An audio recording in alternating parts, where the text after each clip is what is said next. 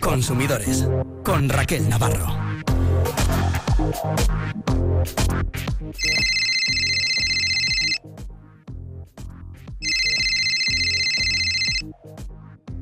Sí, Contestar así al teléfono puede convertirnos en víctimas de una estafa, el fraude del sí. Enseguida se lo vamos a contar. También vamos a aclarar, por fin, si las aerolíneas pueden cobrarnos por llevar equipaje de mano en la cabina o si es ilegal.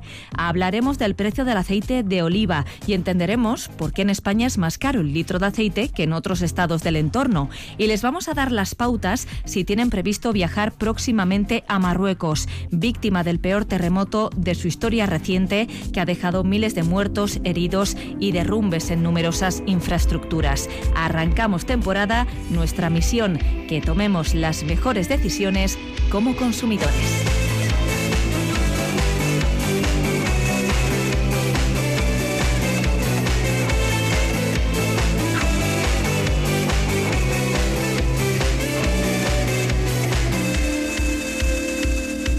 Vamos a saludar a Kepa Loizaga, que es el delegado en Euskadi de la OCU, la Organización de Consumidores y Usuarios, y vamos a empezar hablando, Kepa, de desodorantes, porque hay un desodorante, Nude, muy, muy recomendado y promocionado y publicitado por los influencers. Seguro que muchos de nuestros oyentes lo conocen precisamente por eso.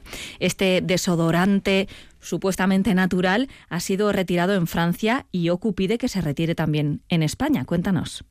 Sí, básicamente la, alarma nos llega de la, de la Agencia del, del Medicamento francés con el desodorante Nude, que es una, de una formulación en crema que es bastante grasa, y el problema es que esta formulación lo que puede Mm, favorece la obstrucción de los poros de las axilas, producir una sobreinfección microbiana y en forma de quiste, con lo cual sería una especie de oclusión oculosa que en algunos casos, pues en Francia ha, llevado al uso de antibióticos.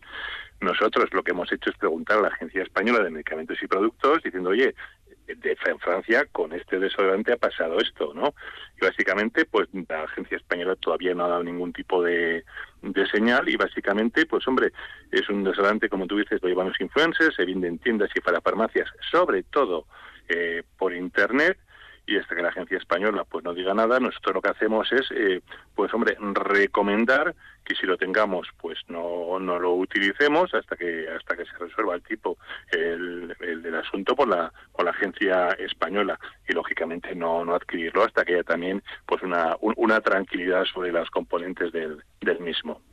Claro, aparecen quistes, Francia decide retirarlo. ¿Qué ocurre si lo tenemos en casa? Porque seguro que algún oyente, bueno, pues lo compró en su día, lo está utilizando quizás sin ningún tipo de problema. ¿Podemos seguir usándolo? ¿Qué es lo que recomienda OCU? Sí, a ver, no no, básicamente aquí vamos a utilizar el podría, ¿no? Básicamente esa formulación es bastante grasa y podría favorecer. Puede que a todo el mundo no se la favorezca, porque al final el cuerpo y la piel de cada uno es como es, ¿no? Pero la recomendación básicamente de OCU es que ya lo han prohibido en Francia, hasta que a nivel del Estado se resuelva por la Agencia Española del Medicamento, pues recomendamos un no uso. Eso no significa que si alguien pues, lo está usando y le va bien, pues no tiene ningún problema, perfecto. Pero nosotros recomendamos no utilizarlo y si ve algún tipo de efecto adverso, pues lógicamente que vaya al médico de familia y lo ponga en conocimiento del sistema español de cosmetovigilancia. Es un desodorante muy particular porque no hay que aplicárselo todos los días ni cada vez que nos duchamos, sino que hay que aplicárselo y dura bastantes días. Es lo que ellos publicitan y lo que les hace un poco particulares, ¿no? Y bueno, pues eh, probablemente esa composición tan especial es la que está propiciando este tipo de quistes que se han detectado en Francia. Mejor no adquirirlo, ¿no? De momento, hasta que esto se pues, aclare un poco. Eh, a ver, yo, yo no lo adquiriría. Dice, bueno, la agencia española no me ha dado todavía ninguna decisión, pero ya tenemos la francesa, que lógicamente habrá hecho sus pruebas de, laboratorio y ya lo ha, y ha recomendado la no utilización. De hecho, lo que ha hecho ha sido retirarlo por, por precaución, ¿no? Entonces dices, bueno, si los franceses lo han hecho, pues algo algo habrán visto. Y jugar pues con temas de salud y con temas de la piel, pues yo no, no se lo recomendamos desde OCU a, nadie. Vamos a recordar el nombre de este desodorante que sobre todo se vende online es Nude y vamos a hablar de compras online precisamente, Kepa, porque seguro que más de un susto nos hemos llevado algunos.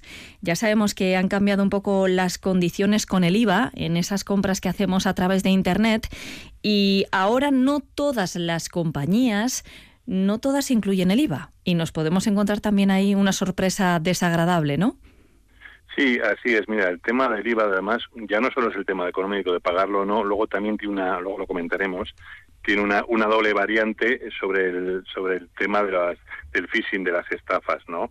Nosotros tenemos que tener claro que cuando compramos tenemos que comprar y tenemos que pagar con IVA dentro de la Unión Europea, incluso si pasamos de los, si el, el valor del envío declarado es superior a 150 euros, también habría que pagar aranceles, ¿no?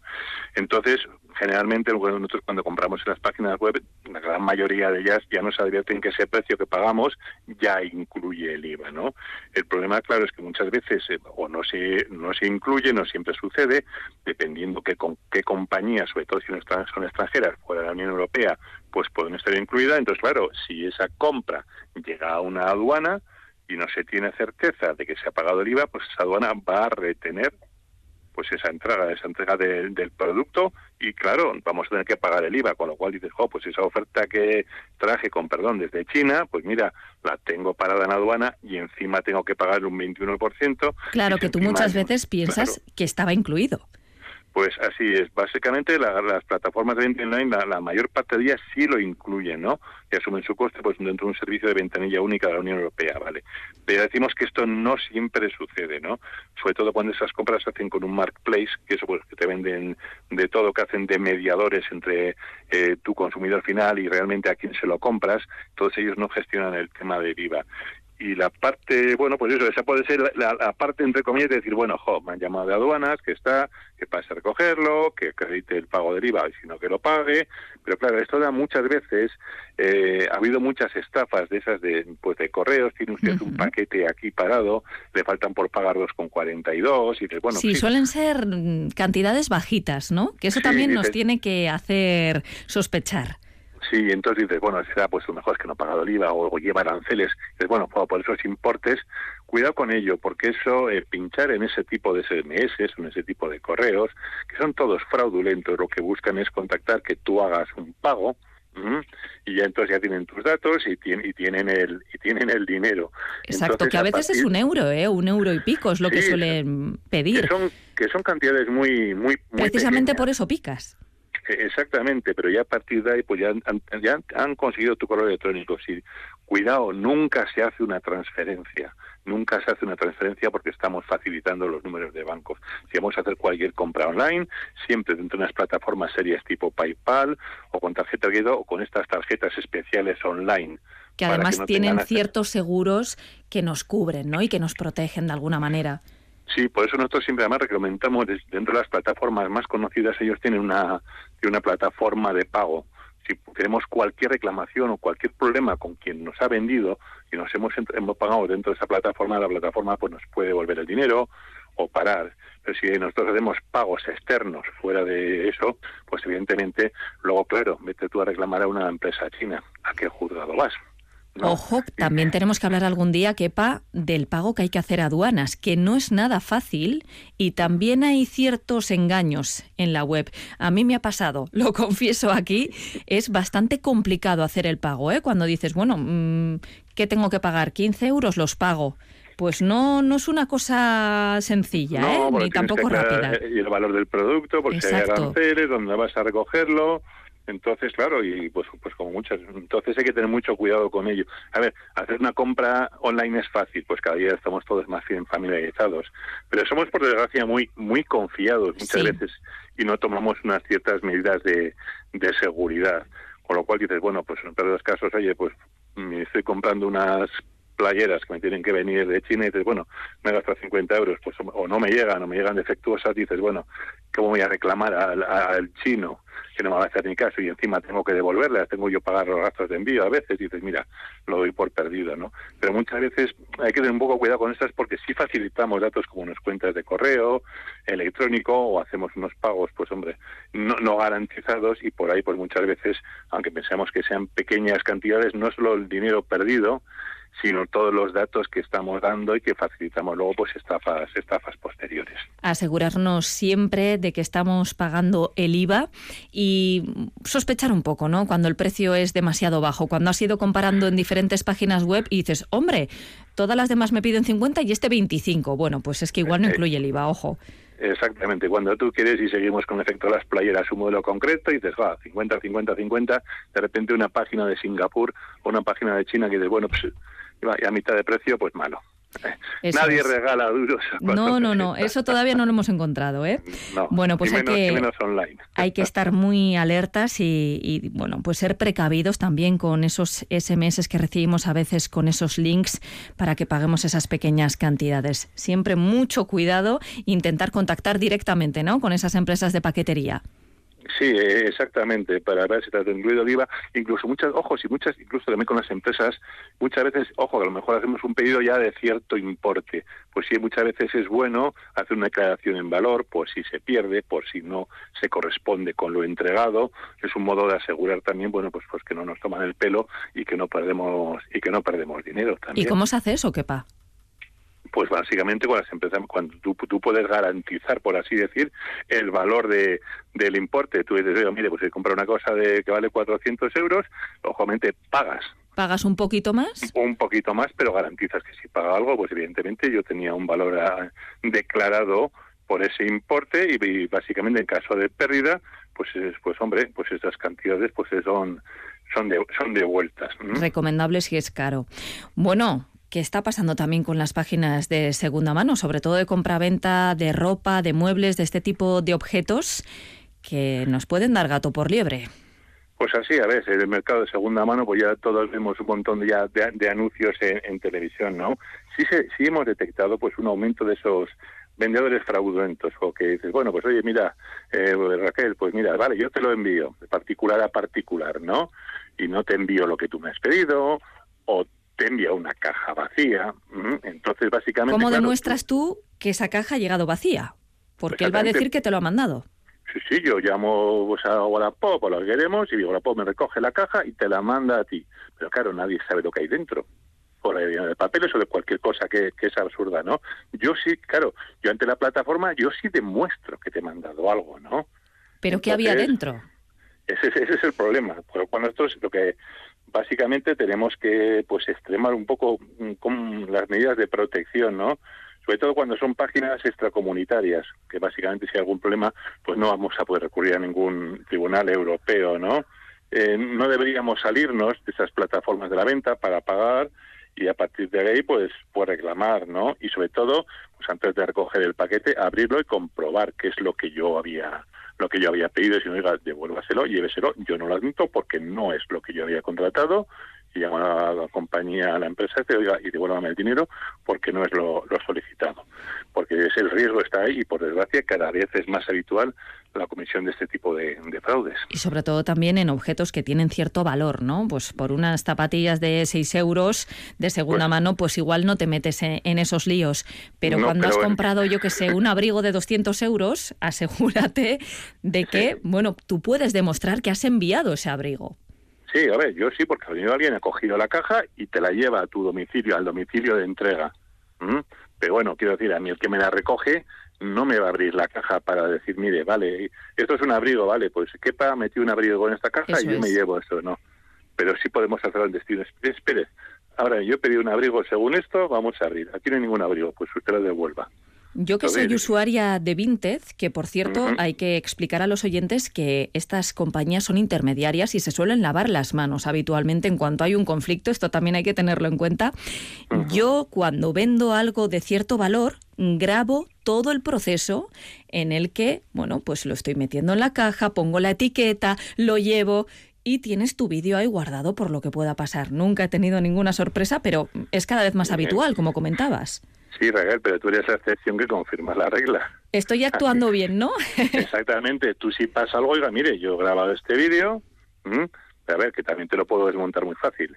Ya, ya es que es muy difícil, ¿eh? Lo, llevas a la caja y salvo que de la misma, ta, ta, ta, o, o lo hagas delante del el chico y dices, espera, que grábame con vídeo, un vídeo mientras meto el abrigo en la caja y te la doy a ti y tú te lo llevas, vale, perfecto. Pues tú grabas, tú grabas ahora que lo dejas en una caja metido ya está quien me dice que luego al día siguiente no haces otra caja vacía parecida y metes eso. Exacto, tú me mandaste otra, esa la has mandado a otra persona, ¿no? Es, es complicado, complicado de demostrar, la verdad. Sí, a ver, son, son páginas que ese, este comercio entre personas, porque como tú bien dices, Vinte y todos estos son únicos son intermediarios que ponen en por una plataforma para comunicar a gente, comprador y vendedor, por eso se sacan sus comisiones y de eso viven, y pero básicamente si algún problema dice, yo no quiero no quiero saber nada. Sí es cierto que algunas de ellas, mientras tú pagues dentro de la plataforma con sistema pago de plataforma, pues te dan ciertas garantías, o pues a este señor al siguiente no se le deja participar, o se le ponen malas valoraciones, proteger un poquitín, ¿no? En ese sentido. Pero al final, la que eh, en tu casa cierras la caja y metes dentro de la caja lo que tú quieras, eres tú. El riesgo está ahí y bueno, pues hay que tomar ciertas precauciones, pero no sé si ha quedado muy claro. ¿eh? Vamos a recordar a los oyentes un poquito porque si no son usuarios a lo mejor les resulta un poco extraño de que hablamos. Bueno, pues tú vendes algo, lo envías y entonces la persona que lo recibe dice que no le has mandado lo que era y es complicado demostrar que efectivamente ha sido así y que esa otra persona, la que recibiría, la que ha hecho la compra, pues te quiere estafar. Así que... ese es el resumen, porque no es que se haya perdido el paquete de lo que tú has mandado y, a mí no me llegue nada, no, no. A mí me ha llegado una caja vacía o tú me tenías que haber mandado un abrigo y me has mandado, yo qué sé, pues unos delantales. Eso es, eso es. O me has mandado lo que había comprado, pero yo voy a decir que no y voy a pedir que me devuelvas el dinero. Entonces. exactamente. Bueno, pues cubrirnos las espaldas siempre que podamos. Y tenemos que hablar, quepa, como no, del aceite de oliva, porque la verdad es que las redes sociales están a tope de críticas de usuarios que dicen cómo puede ser que esté costando más barato en otros países que aquí si somos el primer productor. ¿Qué está pasando? Sí, así es. España, el Estado es el primer país productor mundial y básicamente, pues fíjate, pues eh, ya no te hablo de otros países, dices, bueno, básicamente lo tenemos. Nos sobra, entre comillas, el aceite. Te hablo de otros países mediterráneos. Por ejemplo, pues el aceite está más caro en España un 6% que en Italia, un 16% que en Francia, o un 27% que en Portugal. Un 27% más caro aquí que en Portugal. Entonces dices, bueno, vamos a buscar explicaciones de por qué esa diferencia. Y dices, bueno, oye, pues puede ser el IVA, ¿no? Pero fíjate, en el nivel de España, en España el IVA tiene un 4%, pero de un 5%, pero fíjate, en Italia es un 4%, en Francia es un 5%, si es cierto que en Portugal es un 0, no, no tienen impuesto de IVA, ¿no? Entonces, bueno, pero aún así no justifica ese tipo de, ese tipo de, de, problemas, ¿no? De, tantas diferencias. No parece pues muy lógico, ¿no? ¿no? No tiene mucho mm. sentido. No, pero también es cierto que hay otros países que, por ejemplo, que no tienen tanta costumbre de consumir aceite. Todo lo que hacen estos son pues macropedidos anuales. Aquí a lo mejor se está jugando con, con pedidos en más cortos en el tiempo, que como ven que el precio está subiendo, pues aprovechan a subir. Pero también es cierto que ahora estamos consumiendo la anterior cosecha, claro. que no, no fue buena y tenía unos precios. Lo que pasa es que ya el mercado ya está adelantando que la siguiente, que la, dentro de poco va a empezar a, gestionarse, va a ser peor, con lo cual va a haber menos aceite y más caro. Entonces, ¿qué están haciendo por la cadena de distribución? Pues subir los, los, precios artificialmente porque ellos han comprado los lotes pues en enero o en febrero a un precio. ¿Por qué los están sacando ahora tan caros al mercado? Saben que se va a vender porque saben que se va a vender, entramos ya pues en especulaciones, ¿no? Con lo cual al final tenemos unos precios abusivos. Y a una, vas a un stand de, un supermercado y lo más barato son 8,90, 9, 10, o sea, y cuidadito un poquito con, con eso, porque además eso luego también tiene un efecto, un efecto rebote, que hay gente que dices, oye, pues mira, yo ya no me lo puedo permitir. Sí, sí, desde luego. A, otros aceites, puede ser. Es que se está poniendo prohibitivo, está casi a 9, 10 euros el litro, ¿no?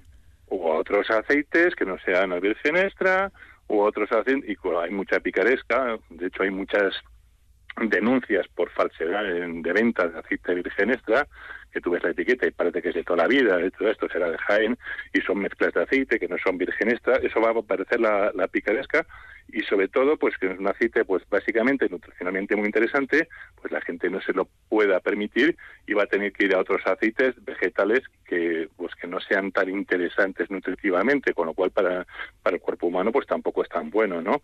Pero bueno, básicamente ya te digo, como tú bien dices, entre 10 y, y 12 euros pues empieza a estar el, el aceite. Y, por eso sí pedimos que el ministerio pues que toda esa cadena ese, que controle toda esa cadena que va desde la producción a, hasta la balda de supermercado, porque al final los paganinis, por desgracia, somos nosotros los que Siempre vamos los a la balda. consumidores, ¿no?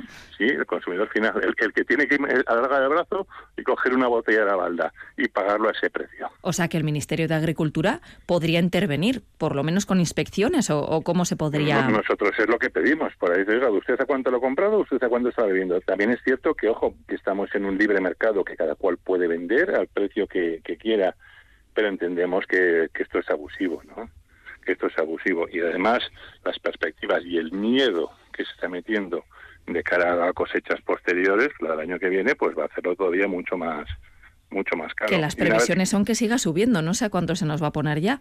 Pues pues casi casi producto producto de lujo. Sí, sí, desde Pero luego. mira, también he leído un artículo por ahí que el aceite más caro del mundo ese no, no ha subido precios, pero tiene la, toda, casi toda la producción vendida a 130 euros el litro y producen 3.000 botellas. ¡Qué barbaridad!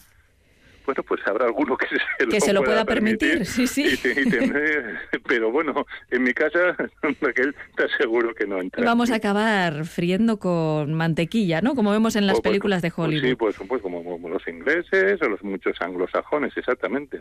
Y Qué eso palo no, Izaga. es, no es nada saludable. Espero que no lo tengamos que contar aquí, ¿eh? pero en cualquier caso daremos todas eh, las recomendaciones y consejos que estén en nuestra mano para poder encontrar el aceite de la forma más económica posible. Que Palo Izaga, delegado de OCO en Euskadi, muchísimas gracias. Nos escuchamos la próxima semana. Aquí nos encontramos. Un placer como siempre. Un abrazo. Agur. Agur. Consumidores arroba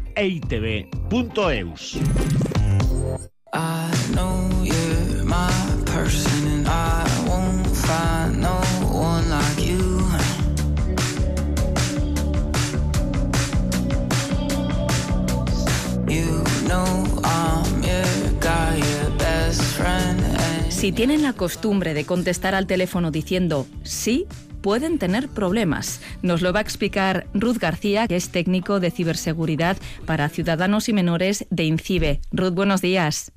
Hola, buenos días. Existe el fraude del sí. ¿En qué consiste? Bueno, es un fraude que realmente no es nuevo, lleva tiempo circulando o produciéndose no solo en España, sino también en otros países.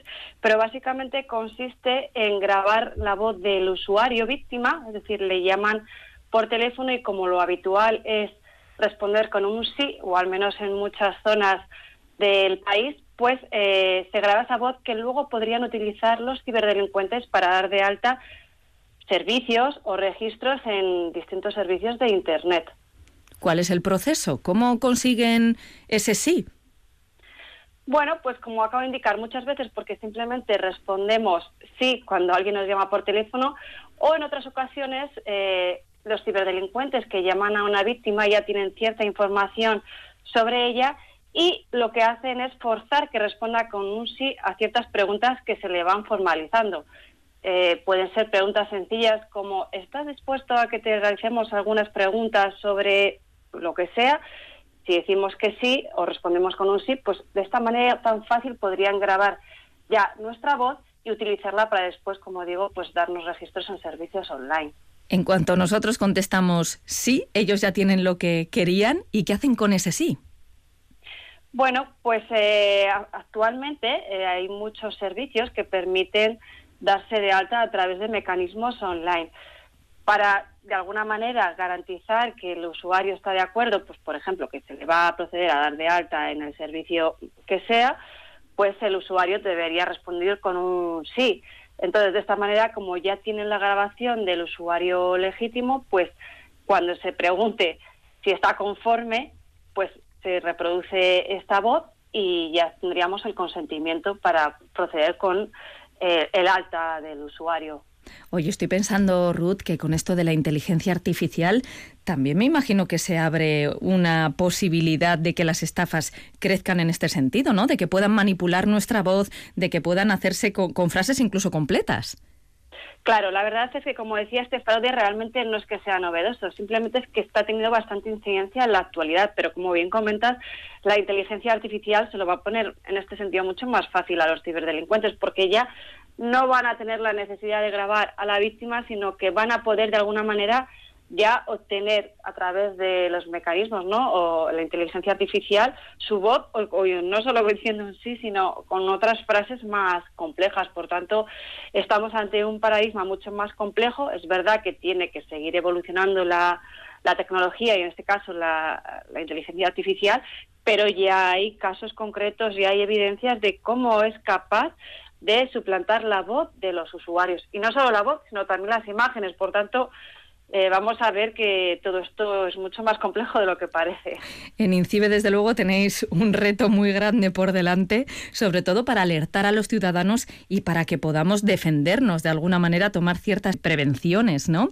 ¿Qué ocurre si nos damos cuenta de que alguien, pues eso, acaba de abrir, por ejemplo, una cuenta en nuestro nombre cuando nosotros no lo hemos autorizado, no hemos dado ningún tipo de consentimiento? De repente, pues nos contactan de algún servicio y dices, yo no he sido. ¿Qué podemos hacer para solucionar Claro, aquí es cuando viene un poco el punto fuerte de toda esta historia, es decir, el usuario, ¿qué está pasando? Si yo no me he registrado, si yo no he realizado tal acción, pues bien, en primer lugar, obviamente, pues tenemos que hacer un poco de detectives e intentar recopilar el máximo de información posible, es decir, en qué servicio manda de, de alta, de dónde han podido recoger esa información, para ello, pues podríamos, por ejemplo, realizar búsquedas en Internet, ¿no? A través del buscador sobre nuestro nombre o datos personales para ver qué información, qué resultados aparecen, por ejemplo, pues cuando hacemos el servicio de Google, qué resultados no nos aparecen sobre nosotros, porque a lo mejor ahí eh, han podido recopilar la información para suplantarnos en otros servicios. Una vez que ya tenemos todas las evidencias, pues obviamente deberíamos, por un lado, pues intentar darnos de baja en el servicio que nos están diciendo que, hay una cuenta eh, con nuestro nombre y también paralelamente proceder a interponer una denuncia para indicar que alguien ha suplantado nuestra identidad, se ha dado de alta en un servicio y se está haciendo pasar por nosotros, realizando operaciones, transacciones, llamando a otros usuarios, escribiendo emails, nombres, eh, lo que lo que corresponda en cada caso. Y ya pues con esas evidencias y con la denuncia, pues se espera que pueda haber un proceso de investigación en el que de alguna manera identifiquen si no es la persona que ha podido ocurrir y que se tomen las medidas para que el usuario víctima pues tenga una solución al respecto. Se proceda a dar de baja sus servicios en el caso de que ha habido eh, eh, cargos económicos ¿no? o problemas eh, financieros, porque muchas veces el objetivo de suplantar a usuarios también es ese, realizar transferencias económicas en su nombre. Por tanto, eh, estamos hablando pues de temas importantes y que normalmente pues suelen generar problemas serios en las víctimas pues porque están tocando su bolsillo, están manchando su reputación y eh, puede acarrearles problemas legales si no consiguen demostrar que ellos son inocentes. Y también esa sensación de vulnerabilidad, ¿no? De decir, madre mía, o sea, con, con haber dicho sí en un momento de mi vida la que me acaban de liar. Claro, la sensación de, estar desprotegido, ¿no? De, decir por dónde empiezo, por qué me ha ocurrido esto.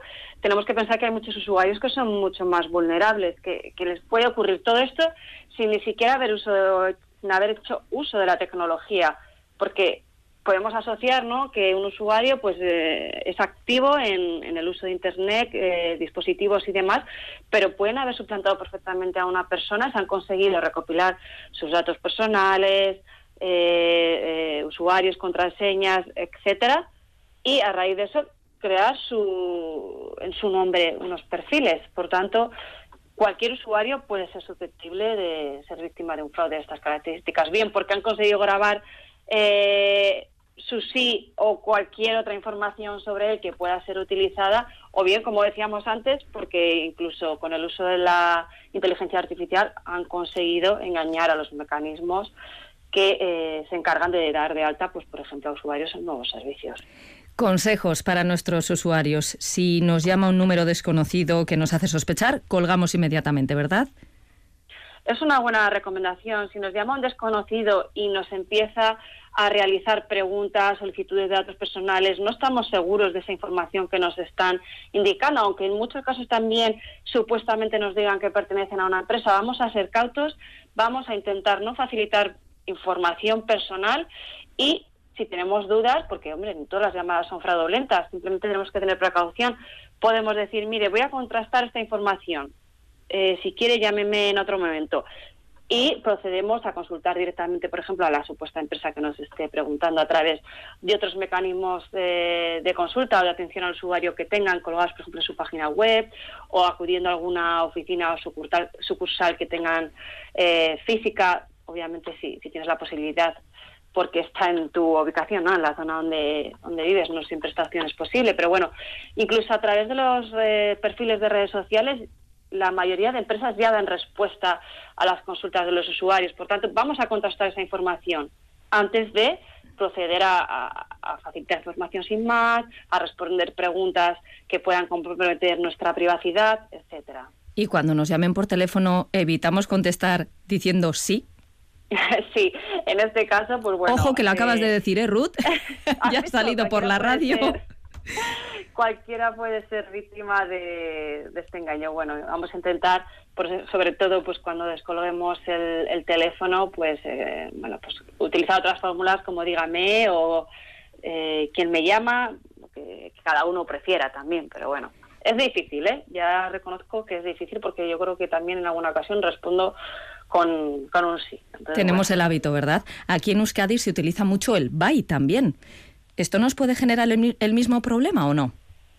podría generar el mismo problema siempre que eh, bueno estemos dándonos de alta o intenten darnos de alta pues en algún servicio que permita eh, el idioma no el, el este euskera el euskera claro hombre normalmente los fraudes suelen estar eh, bueno se suelen realizar de manera masiva a usuarios indistintamente que estén ubicados en distintas eh, ubicaciones eh, de la geografía, en este caso pues española, pero podría darse el caso de que pueda haber eh, fraudes dirigidos, por ejemplo, a, usuarios ubicados en el País Vasco y por tanto pues que les pueda servir la fórmula que comentas. Entonces bueno, vamos a ser cuidadosos. Pues vamos a pasarnos al diga, al dígame o a cualquier otra fórmula para evitar cualquier tipo de problema. Ruth García, técnico de ciberseguridad para ciudadanos y menores de INCIBE, muchísimas gracias por habernos atendido. Hasta la próxima.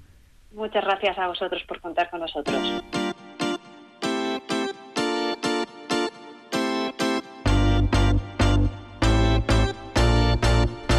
El caso. Estrenamos espacio en esta nueva temporada, El Caso, en el que vamos a hablar de casos reales en los que los consumidores han logrado que se atiendan sus reclamaciones gracias al trabajo de las asociaciones de consumidores como Facua. Y nos atiende su secretario general Rubén Sánchez. ¿Qué tal, Rubén? ¿Qué tal? Muy buenas. Hoy hablamos del caso de Juan. Juan, que recibió una factura de la luz que le llamó mucho la atención. Una cuantía bastante alta, ¿eh? Sí, una cuantía de 1.275 euros por menos de un mes, por 27 días de facturación y sin darle ninguna explicación. Una factura de Endesa sin ningún tipo de explicación, 27 días. Es que además coincide que ni siquiera era su vivienda habitual. Exacto, es una vivienda donde el consumo real era 20 veces menos. El consumo real por el que se podría realizar el cálculo de lo que realmente tendrían que haberle cobrado. ¿Qué pasa? Que Endesa pudo eh, tener un cruce, eh, un cruce y pensar que la vivienda de este hombre en realidad era la discoteca Pachá, o vete tú a saber, porque el gran problema es que nunca dio una explicación de lo ocurrido. El usuario reclamó, le dijeron que no tenía razón, que tenía que pagar. Generalmente estas empresas suelen plantear que sus sistemas de facturación son totalmente infalibles, que es imposible que se produzca ningún tipo de error, que nos toman el pelo, pero evidentemente, como la diferencia no era de dos o tres euros, este usuario no cejó en su empeño, además es que era una auténtica ruina que te cobraran 1.275 euros y por tanto siguió reclamando, lo hizo a través nuestra, es un usuario de, la provincia de, Sevilla, del barrio de Triana, eh, el caso fue en su residencia, en su segunda residencia en Matalascañas, en, en Huelva, planteamos la reclamación, le decimos a Endesa que aquí qué pasa y Endesa coge y le devuelve el dinero. O sea, no da ninguna explicación. Yo creo que eso es un acto de prepotencia por parte de la empresa, porque podría habernos contado cuál era al menos el origen del error. Hombre, por aquello de tener cierta confianza en que no había sido un intento de fraude, ¿no? Eh, pero no, devuelve el dinero y se convierte el cargo ya en 79,87 euros, en 80 euros Es decir, 20 veces menos el consumo de lo que le habían cobrado inicialmente. Algo que ya cuadraba un poco más, ¿no? Era imposible, lógicamente, que un piso que estaba deshabitado, bueno, pues en tan pocos días hubiese consumido tantos kilovatios.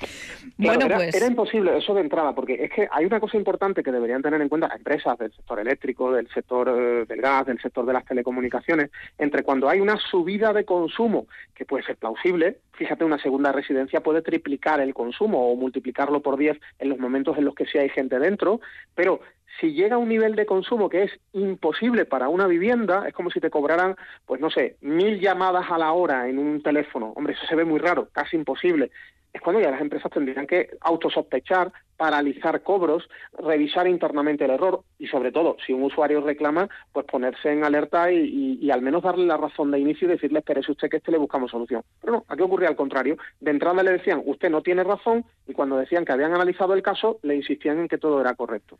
Además, eh, su argumento mm, es un lavado de manos total, ¿no? Porque Absolutamente. acusan a la compañía distribuidora de haber hecho las cosas mal. Ellos no.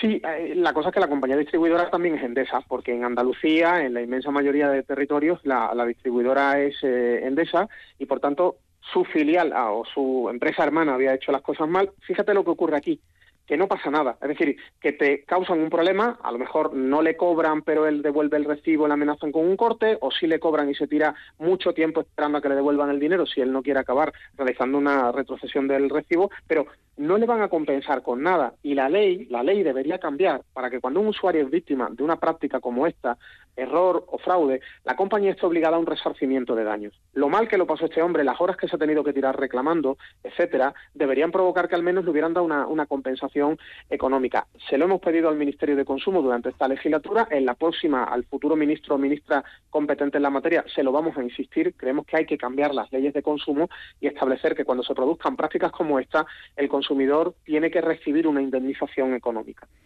Si a ti te llega una factura por un importe de 1.275 euros, como le ocurrió a Juan, es evidente, bueno, pues que vas a reclamar, ¿no? Que algo falla.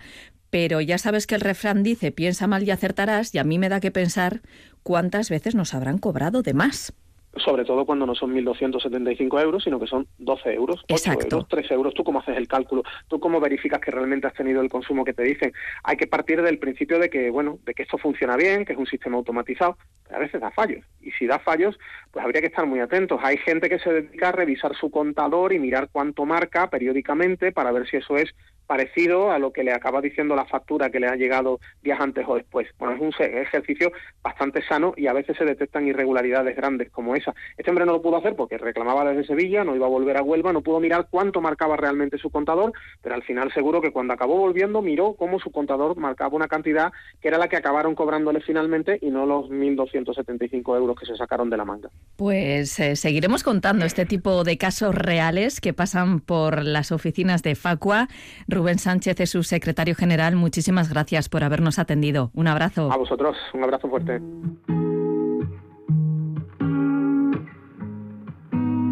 consumidores arroba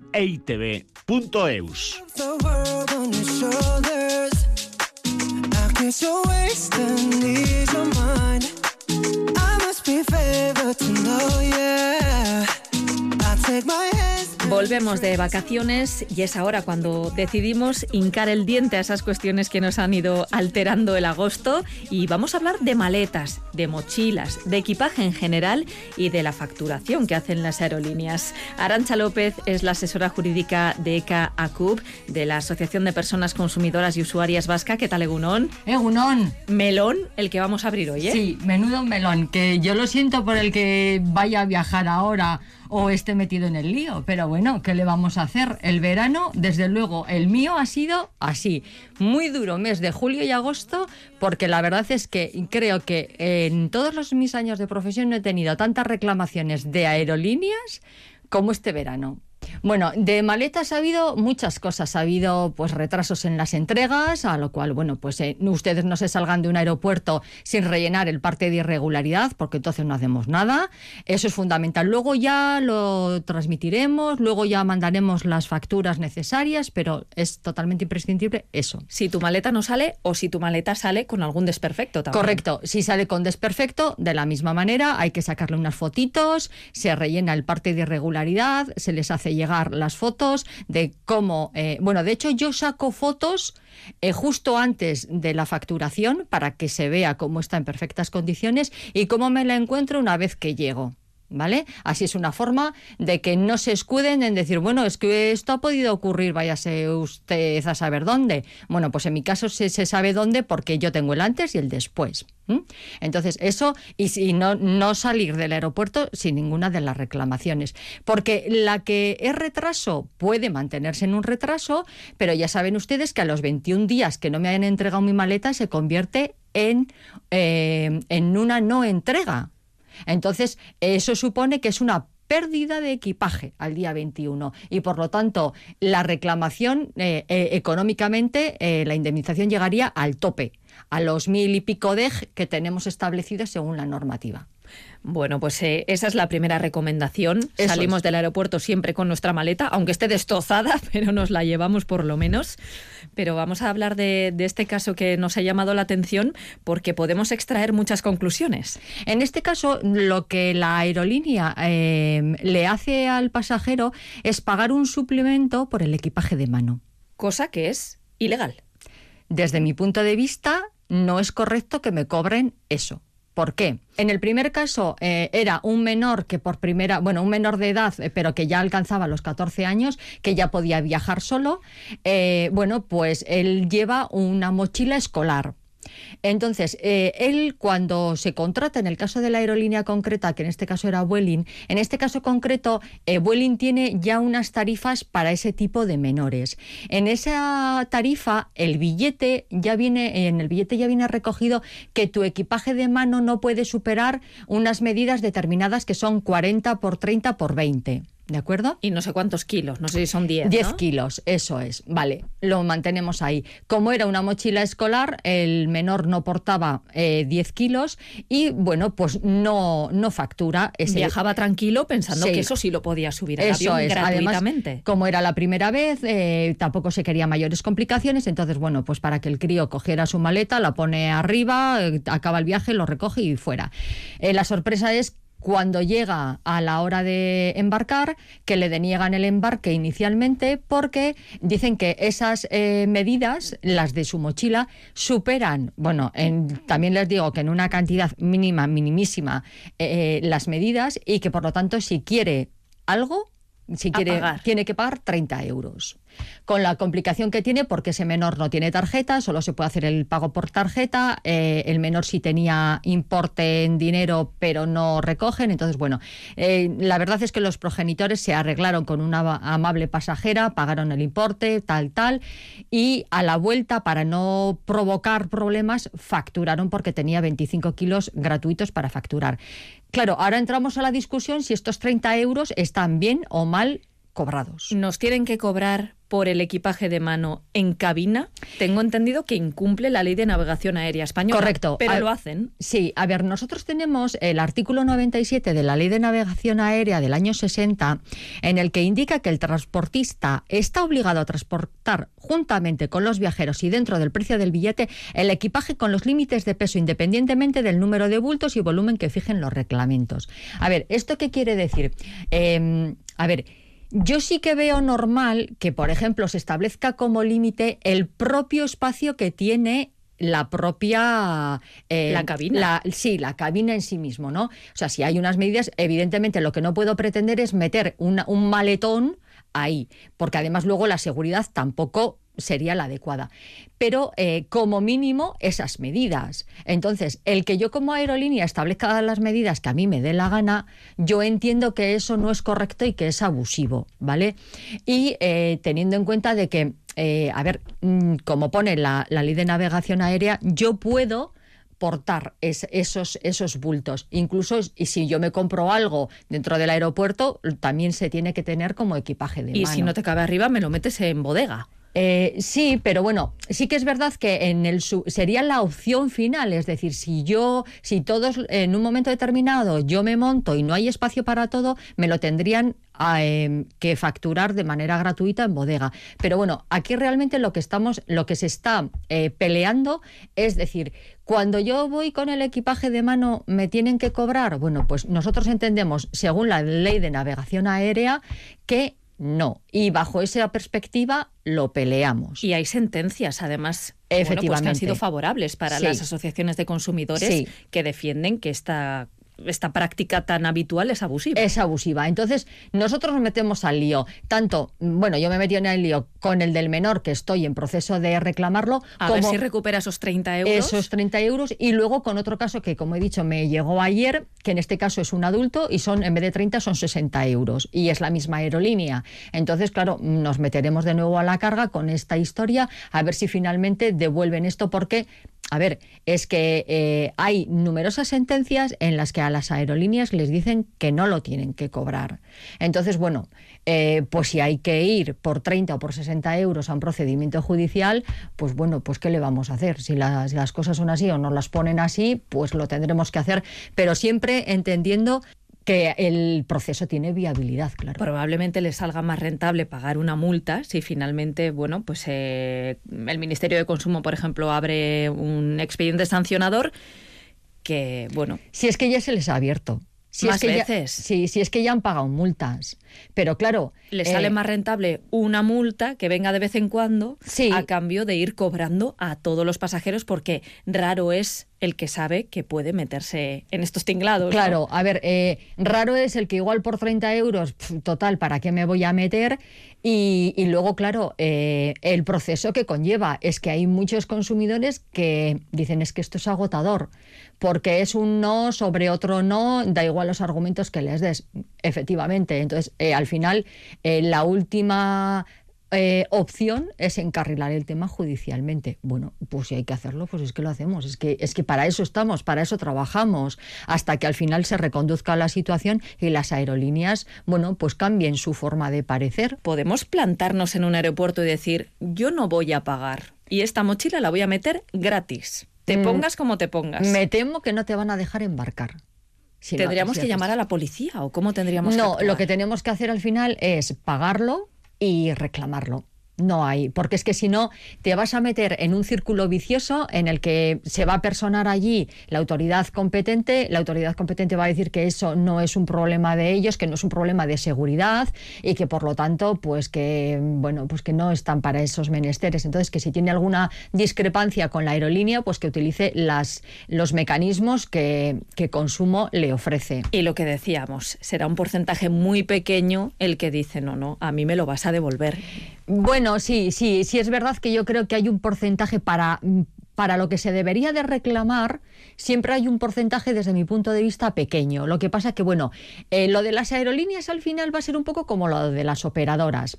A medida que pasa el tiempo, a medida que nos va, eh, entremos en la práctica, en la, porque, bueno, esto es un poco novedoso. eh, y digo novedoso porque eh, no hace tantos años que nos hemos eh, colgado la mochila o la maleta y hemos empezado a viajar por todo el mundo. Entonces, eh, esto una vez que se hace habitual y cogemos un hábito, nos hacemos más expertos. Entonces, las reclamaciones de telefonía, por ejemplo, entrando un poco en la comparación, han disminuido mucho de hace unos años aquí. Sí que es verdad que luego la normativa ha sido muy protectora, etcétera, etcétera. Pero esto es como todo. Una vez que se pone en auge un servicio, los problemas se tienen que ir solventando. Entonces, si hay que eh, las normativas actualizarlas, eh, mm, bueno, pues ver un poco también copiar de cómo otros países europeos gestionan este tipo de cuestiones, pues yo creo que nos va a servir de mucho. Pero en principio nada, seguimos con la reclamación que conocemos de toda la vida. Probablemente las aerolíneas facturen muchísimo más que lo que les cuestan las sanciones. Sí, las sanciones o las devoluciones de 30 o 60 euros del pasajero de turno. O sea que, bueno. Oye, ¿qué hacemos con todos los turistas que están en Marrakech? Ay, pues bueno, yo en primer lugar rezar para que no les pase nada. Porque, bueno, eh, yo creo que esta cuestión se debería de tratar pues como una cuestión de fuerza mayor básicamente. Entonces, el que está allí y se puede volver, pues tendrá que reclamar por aquellos servicios que no ha podido disfrutar. El que está aquí, que se va a marchar, bueno, pues claro, la opción es que se lo piense.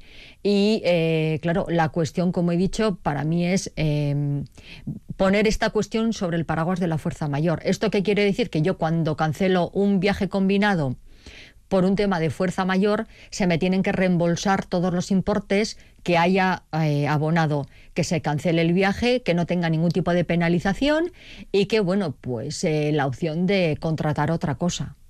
Claro, pero eso depende del gobierno.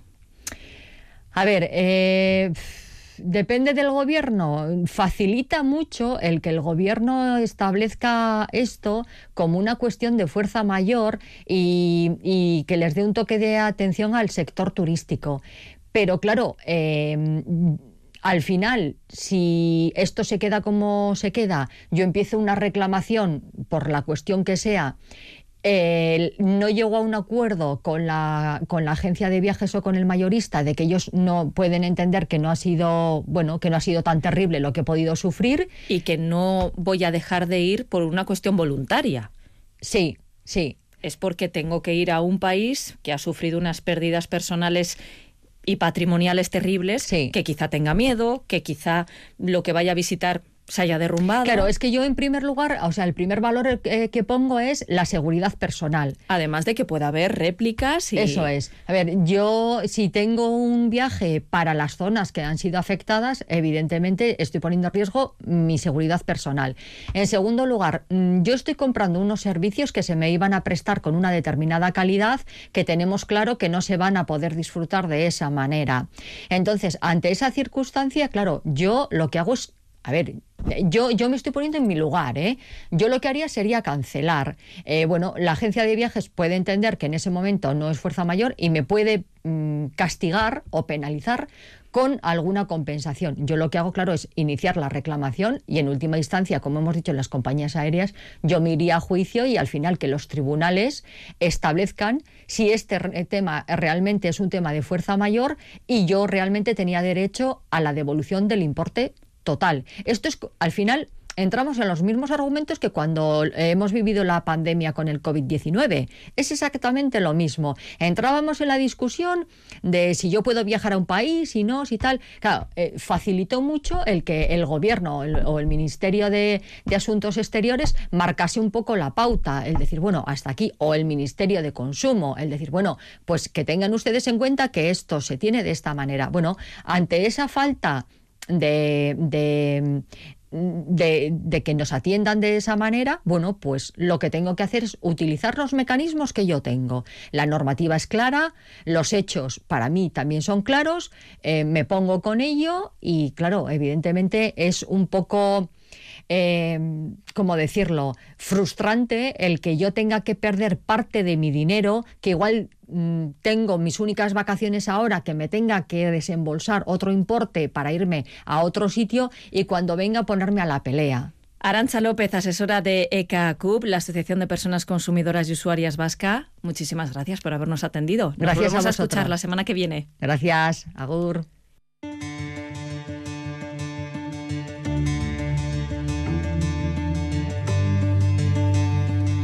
Nos vamos, disfruten del día y nos escuchamos la próxima semana en Consumidores.